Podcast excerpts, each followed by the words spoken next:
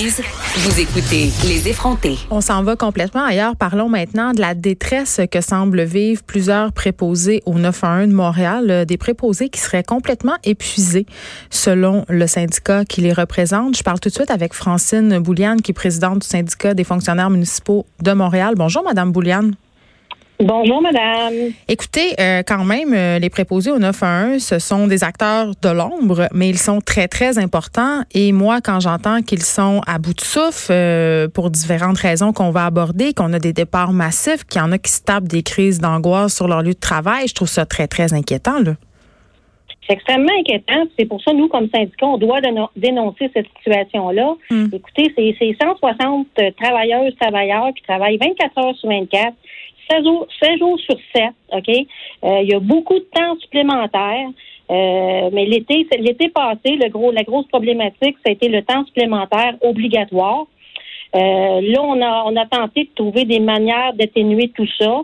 Et avec l'automne qui est, qui, est revenu, il y a une recrudescence du temps supplémentaire obligatoire, c'est-à-dire quand les personnes finissent leur chiffre, elles doivent rester parce qu'il n'y a personne pour les remplacer. C'est ça. Est-ce que le 9-1 fait pourquoi? effet collatéral qu'on n'a pas vu, il y a eu l'abolition des, des périodes de repos ainsi que des, euh, des repas.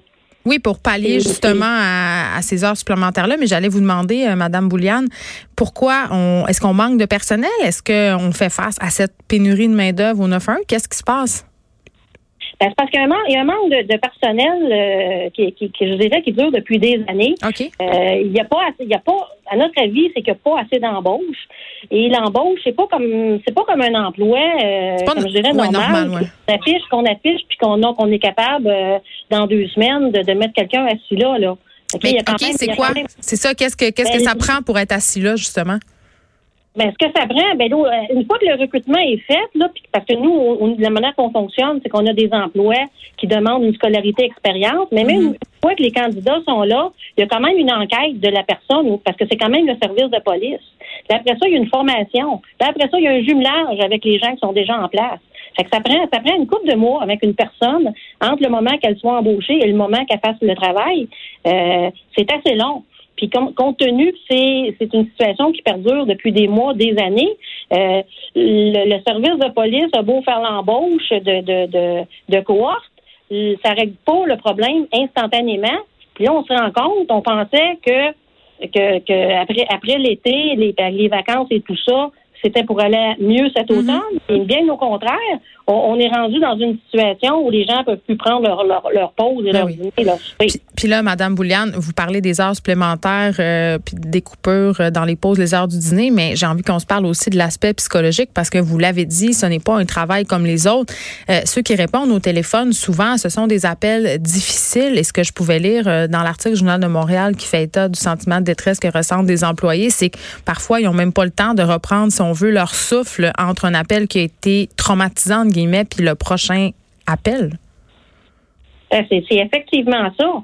Mais ça, ce qu'il faut comprendre, c'est des gens, euh, c'est des gens qui en font, c'est des gens qui en font une carrière.